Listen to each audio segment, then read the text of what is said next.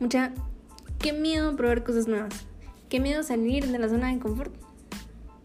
No, hombre, platiquémoslo un rato. ¿Quién dijo miedo, pues?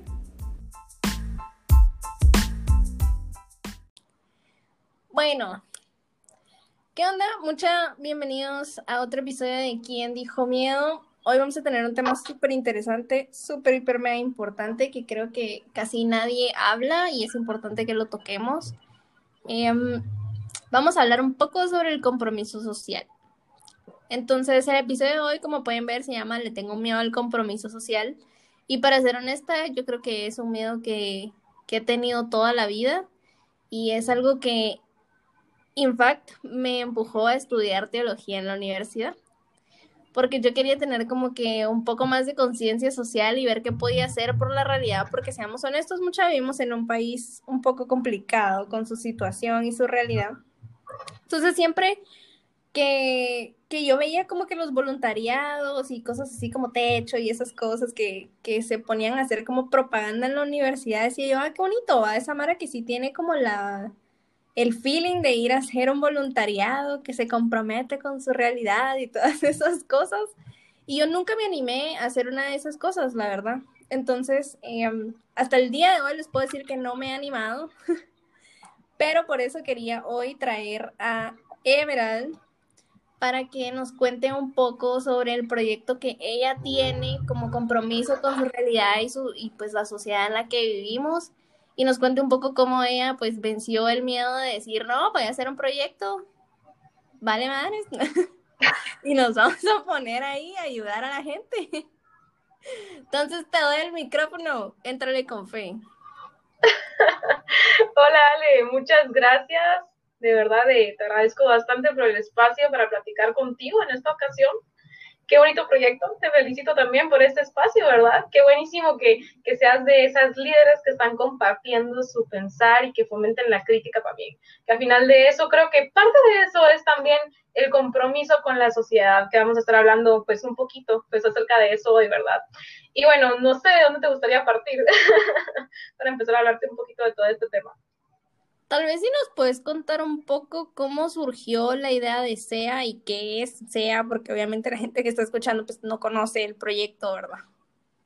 Ok, buenísimo. Para iniciar, pues eh, mi proyecto social se llama Crecer Educando por Amor, eh, SEA, ¿verdad? Em, se trata básicamente de hacer actividades de tipo multidisciplinario enfocadas en el área de educación, ¿verdad? Y de proyección social, ¿ok? Ya llevamos cinco años y tantito más de estar haciendo pues diferentes proyectos y pues ha sido todo un proceso de crecimiento.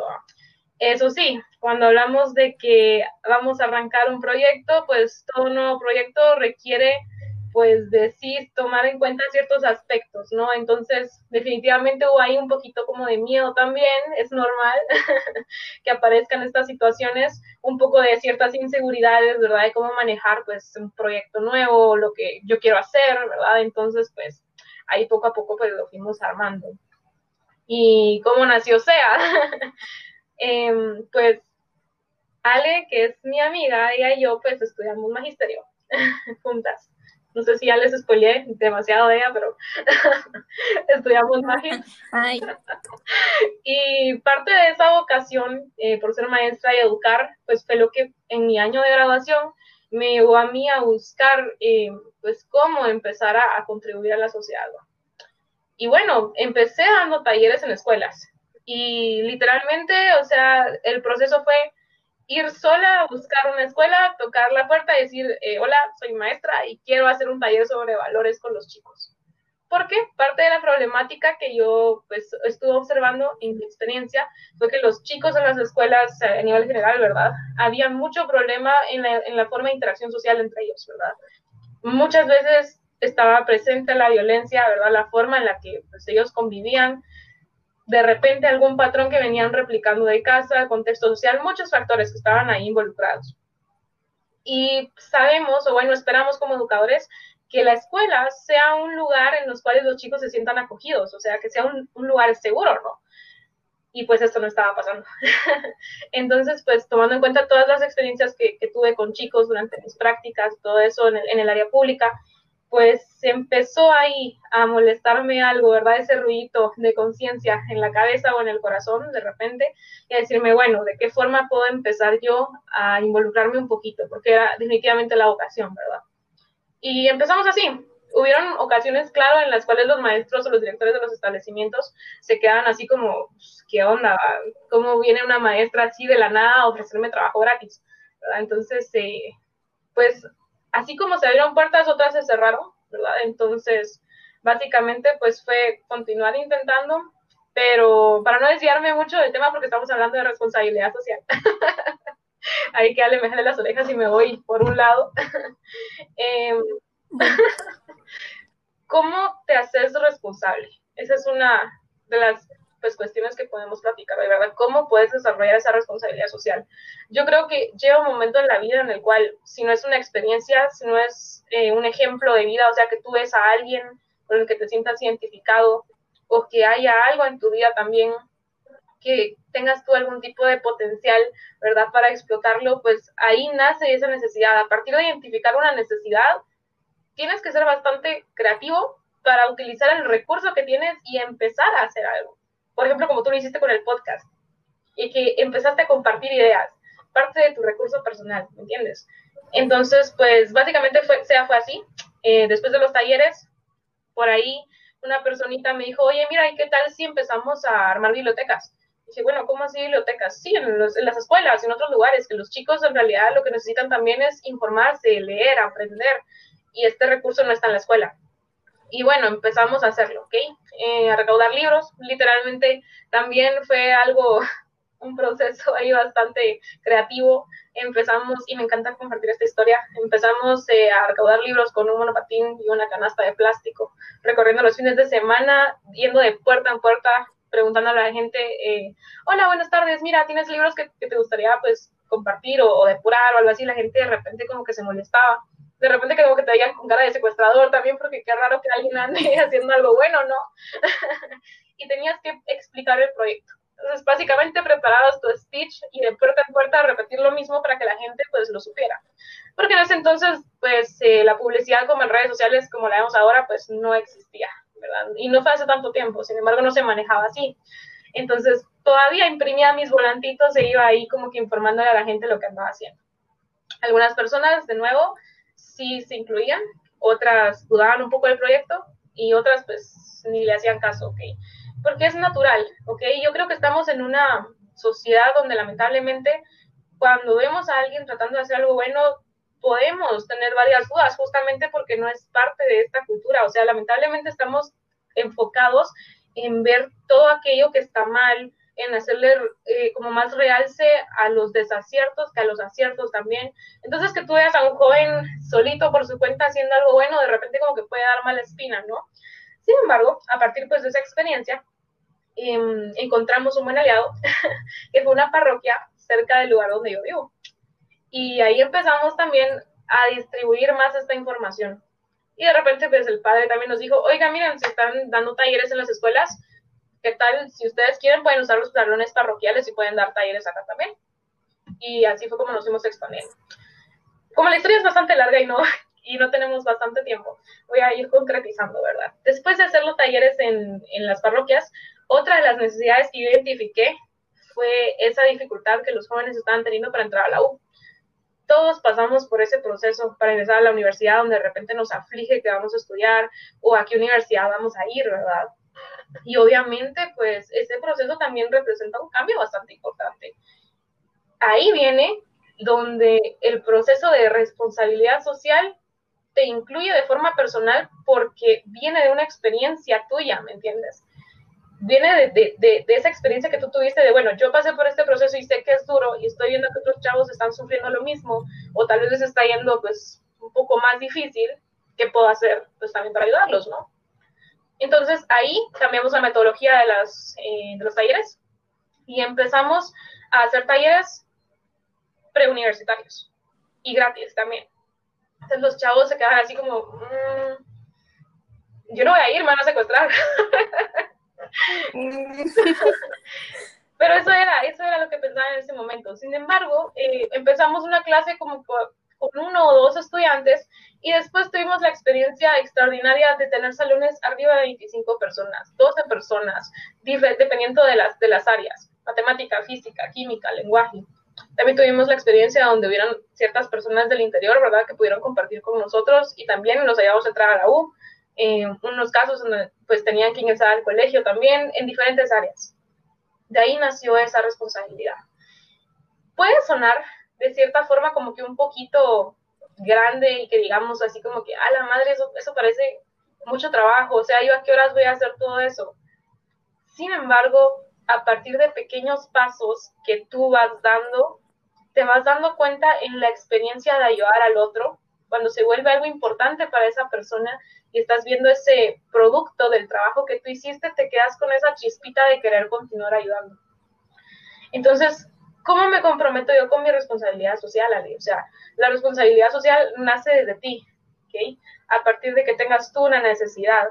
Y no necesariamente quiere decir que yo vaya a montar un proyectazo, a, ayudar al otro, ¿verdad? Y, a meterme lleno en voluntariados de lunes a viernes para demostrar que soy responsable socialmente. No, la responsabilidad nace de la conciencia. Entonces es importante que nosotros como jóvenes pues nos mantengamos al día, ¿verdad? Con ahí sí las fuentes eh, verídicas, ¿verdad? Y que sepamos qué es lo que está pasando en nuestro país, porque no podemos ser socialmente responsables si no estamos conscientes de la situación. Tenemos que salir de nuestra burbuja, ¿ok? Y aventurarnos, ¿verdad? A conocer. Y cómo también, si no me puedo involucrar con el otro, entonces por lo menos partir de ser responsable conmigo mismo, ¿ok? Siendo yo responsable conmigo mismo, ética y moralmente, estoy también contribuyendo de cierta forma a esa responsabilidad social como un buen ciudadano, ¿me entendés? No sé si me explico. Sí, fijo, o sea, yo siento que, como tú decís, tiene que empezar por la conciencia, Y puede ser que alguien tenga conciencia y tenga todas las ganas y no sepa por dónde empezar. Entonces, tal vez platiquemos un poco de la diferencia o cómo es que una persona dice voy a empezar un proyecto versus me voy a incluir en un proyecto ya existente? ¿Por qué no decidiste solo meterte un voluntariado que ya existía, sino decidiste hacer uno nuevo? Ok, qué bonita pregunta. Me parece bastante interesante. Y es que sí, o sea, hay muchos proyectos acá en Guatemala actualmente que jalan, uff, un millar de voluntarios, ¿verdad? Y proyectos muy bonitos donde tú te puedes meter a, participar y es una experiencia muy enriquecedora también.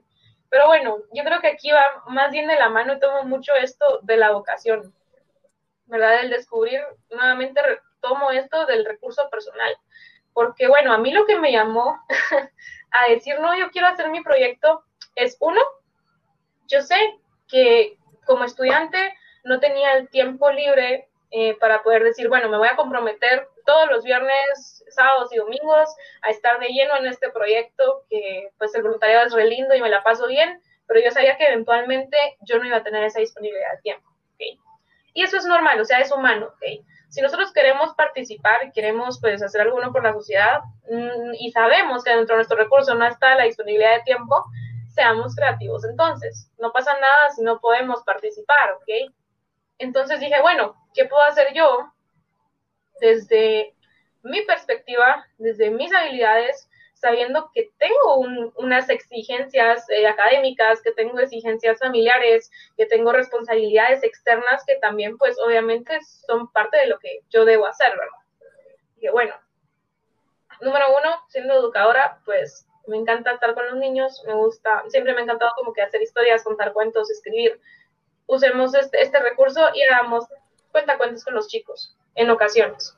No se requiere nada muy elaborado, sino que más allá de eso dije, bueno, no puedo, el tiempo es lo más valioso que tengo en este momento porque está limitado. Entonces, si yo quiero hacer algo bueno por la sociedad, ok, no tengo recurso económico tampoco, bueno, organicemos tiempo y voy a donar algo de mi tiempo. Contribuir a la sociedad no necesariamente pues requiere de montar, ¿verdad? Todo, todo un escenario, sino que también, ¿verdad? Simplemente con compartir algo de tu tiempo y escuchar también al otro, porque de eso se trata también, escuchar el padecer del otro, también estás haciendo algo bastante importante. Incidir, o sea, incidir en la vida de alguien más, simplemente con el hecho de convivir con esa persona, pues ya es parte muy importante de poder generar un cambio también. Lo que sucede es que tendemos nuevamente como a desvalorizar esas acciones, ¿verdad? Cuando en realidad pues son bastante importantes. A ver, por ejemplo, ¿tú por qué escogiste hacer tu podcast? Yo creo que escogí hacer el podcast por eso mismo de que, bueno, primero estamos en pandemia, ¿verdad? y em, ya después de cinco años de haber estado estudiando una carrera que, que lo único que hace es incitarte a estar viendo qué está pasando alrededor tuyo, cómo lo puedes cambiar y qué esfuerzos hace la iglesia, qué esfuerzos hace el cristianismo, qué esfuerzos hace el budismo y todas estas cosas por, por tener como una vida digna en general para todos y no solo para ti mismo. Creo que ya sentí como que era el momento de, de hablar de esto, ¿va? Y no solo hablar de, de responsabilidad social, sino de un montón de cosas que, si bien son miedos, son esos miedos que en algún caso te van a frenar de tener acción en la sociedad o en la realidad en que vivís, ¿va? Entonces, para mí eso es el podcast más que, que decir, ay, vamos a hacer comedia, vamos a hacer, no sé, hablar de música. hablemos de cosas que de verdad nos sirvan, pues, o sea, y tal vez alguien lo necesita, alguien necesita platicar, alguien necesita escuchar, ser escuchado, etcétera, etcétera. Entonces, es un parte de, va, siento yo también. Y si bien creo que tenemos que tener muy en claro también que cuando nosotros nos unimos a un voluntariado o empezamos un proyecto, tenemos un área en específica en la que nos vamos a enfocar. Y eso no quiere decir que no podamos apoyar todas las demás. O sea, no quiere decir que porque voy a hacer un podcast de los miedos que tiene la gente, no puedo apoyar un proyecto que hace comedia y en pro de que la gente salga un poco de su preocupación del día a día, pues el hecho de que te dediques meramente en el área de educación no quiere decir que no vayas a apoyar, por ejemplo, la gente que está pidiendo víveres ahorita por la gente que está damnificada por el huracán, entonces todas esas cosas. Obvio, totalmente. Y es que esto es algo bastante importante porque cabal como que uno tiende como a encasillarse, ¿no? Como a pensar, bueno, esto es lo único y hasta acá lo que yo puedo hacer. Y no. Lo puedo decir en experiencia propia con el con SEA, ¿verdad? Que vas conociendo personas y las mismas personas que fui conociendo fueron abriendo más puertas para poder participar de diferente manera en otras eh, actividades, ¿no? Se vuelven recursos, se vuelven aliados también, porque así como de repente tú tienes la necesidad de, bueno, quiero lanzar este proyecto, ¿verdad? Que es algo pues, que me pasa a mí, ¿verdad? Quiero lanzar este proyecto y quiero hacer una recaudación de víveres, pero me falta movilidad, me falta transporte. Entonces esta persona que de repente conocí hace como tres años en una entrega de bibliotecas me dice, ay, mira, no te preocupes, yo te presto mi pick-up. Ah, bueno, ok, gracias. Entonces, hacer, o sea, hacer estas conexiones, el voluntariado es eso, o sea, conectar con gente. El voluntariado es, no es solamente venir y decir, bueno, em, voy a sacar a pasear a los perritos y se acabó, o voy a entregar una bolsa de arroz y ya está, goodbye no, es tener ese espacio de conexión con las personas, esos, esos vínculos. Puedes hacer más amigos. Y yo sé que de repente puede sonar como mera romántica la idea, pero así funciona. Conoces a alguien en un voluntariado o en un proyecto y tú no sabes si a la vuelta esta persona de repente va a necesitar una mano amiga y ahí estás, ahí puedes estar tú, como tú también puedes necesitar este apoyo y van a ver todas estas personas que tú conociste que te dicen, no te, no te apresures, eh, ahí estamos nosotros para ayudarte o si quieres ayudar a alguien más, yo no sé muy bien cómo, pero yo conozco a alguien que te puede ayudar, ¿verdad? Entonces, así es como se van haciendo estas conexiones. Y de repente es normal que pensando en tanta gente, pensando en tanta responsabilidad, porque así es como le plantea la palabra, el hecho de decir, bueno, tú eres responsable, ¿ok? Suena como algo muy grande, ¿no? Suena como un compromiso, que de hecho sí es un compromiso. La cuestión es cómo lo vas a manejar, en realidad, la responsabilidad social parte de pequeñas acciones, definitivamente. Así como tú dijiste, Ali, puede que un podcast de humor y su responsabilidad social en ese momento, o sea, su aporte a la sociedad, que eso es el aporte social, es brindarle a la gente un pequeño espacio donde se pueda pues, relajar tantito del estrés, ¿no? Sea, por ejemplo, puede hacer un en vivo entrevistando a otra persona para saber de su proyecto social, pero el efecto de ahí es que otra persona que tenga una necesidad conozca a qué lugares puede acudir. Podcast de miedos, causar o permitir espacios de crítica para que las personas se atrevan a romper esos miedos, ¿verdad? Y desarrollar ese pensamiento y decir, bueno, no, o sea, hay muchas experiencias que comparten lo que yo estoy sintiendo en este momento porque no me voy a lanzar, pues yo también a intentar, ¿no? Ay, qué gratificante. Pues esa es la parte gratificante, o sea, yo de verdad pienso que no es cuántos seguidores tenés en Instagram, cuántos seguidores tenemos en Spotify, sino la cara de la gente, las historias de la gente, el apoyo que te puedan dar, creo que todo eso es lo que más te puede gratificar de todo el trabajo que haces. Full, totalmente. Entonces yo creo que es importante que siempre recalquemos el hecho de, bueno, el miedo es una emoción completamente natural, igual que todas las emociones. Perdón si se me sale la, la parte psicóloga. no las podemos, no podemos evitar nuestras emociones, son parte de nosotros. ¿Ok? Y es normal que sintamos miedo ante algo completamente nuevo. ¿Ok? Pero yo les digo, chavos, de verdad, a todos los que nos están escuchando, o los que van a escuchar este podcast después, eh, aventúrense, puede que tantito temor empezar con una nueva experiencia de voluntariado o incluso si tú tienes una idea y de repente pueden aparecer pensamientos como, ah, no, es que pues no puede funcionar o puede pasar tal cosa, que es normal, esos son parte de esos miedos. Pero ahí utiliza tu potencial y tu creatividad para apostarle a ti, porque eso es, apuéstate a ti mismo, de que puedes hacerlo y persigue pues estas estas ideas que tú tienes. Aunque suene muy romántico, les juro por experiencia personal que no hay nada más lindo que poder aventurarte a, romper con esos temores. Y ya después, cuando tienes la experiencia de ver que lograste incidir en la vida de alguien más, que alguien más comparte contigo una experiencia, esa gratitud y esa conexión, les juro que en ningún otro lugar la van a encontrar, como haciendo voluntariado social o promoviendo algún tipo de proyecto a la sociedad. Esa va a ser nuestra invitación de hoy. Sí, totalmente. Que se aventuren. Mucha aventurarse. Perderle el miedo a encargarse de la realidad y ayudar en lo que puedan ayudar. Mucho ahorita Instagram está plagado de, de páginas de voluntariados, de la gente que está pidiendo víveres, de la gente que está pidiendo manos. Entonces, busquen, o sea, yo les traje uno, hay un montón más en los que nos podemos meter mucha, entonces esa va a ser nuestra invitación de hoy, perder ese miedo, encargarnos de la gente que nos necesita. Y pues para finalizar nuestro podcast de hoy, eh, le vamos a dar el espacio también a Emerald para que haga promoción de sus redes sociales, para que vayan a seguirla y se enteren de todo lo que ella hace. Ella le hace entrevistas a un montón de, de Mara mucha, entonces ahí es una buena manera para involucrarse. Gracias, dale, gracias. Y bueno, para ir cerrando, eh, pues no sé, me gustaría agregar que hacerse cargo de la realidad no es algo impersonal. Me gustaría agregar esto, o sea, hazte cargo de tu realidad. ¿okay?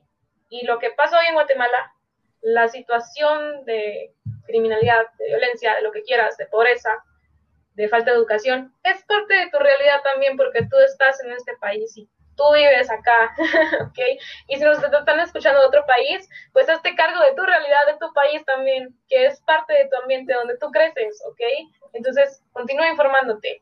Y pues eso, los invito cordialmente. Y para ir cerrando ahora sí, con SEA, pues eh, me pueden encontrar en Instagram como SEA-GT, también en Facebook como Crecer Educando por Amor, en Twitter también como sea-gt.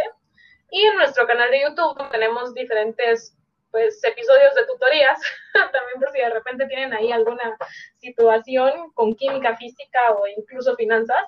Em, también cómo crecer educando por amor en YouTube. Y gracias Ale nuevamente por esta invitación y por este espacio. Qué bárbara está YouTube tener. algún día, mucha, algún Así día. Así que te lo juro, dale adelante cuestión de tiempo y ya. Bueno, señores, entonces hasta acá vamos a dejar el podcast del día de hoy. Fue un gusto haberte tenido hoy con nosotros. Pues Nos vamos a quedar siempre pendientes ahí en los próximos proyectos. Y para comentarles mucho, em, en, los en las próximas semanas, porque ya somos 25 followers en Spotify.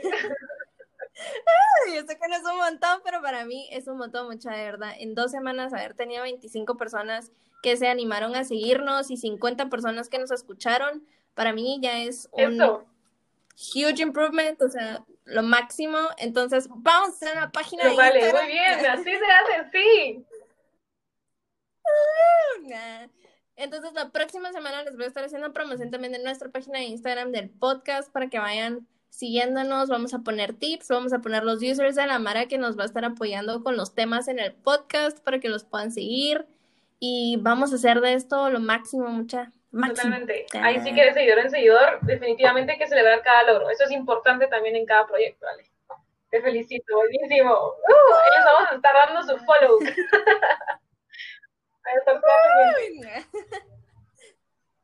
Está bien, muchis. Bueno, Vamos a dejar entonces hasta aquí el episodio de ¿Quién dijo miedo? Nos vemos la próxima semana. Bye.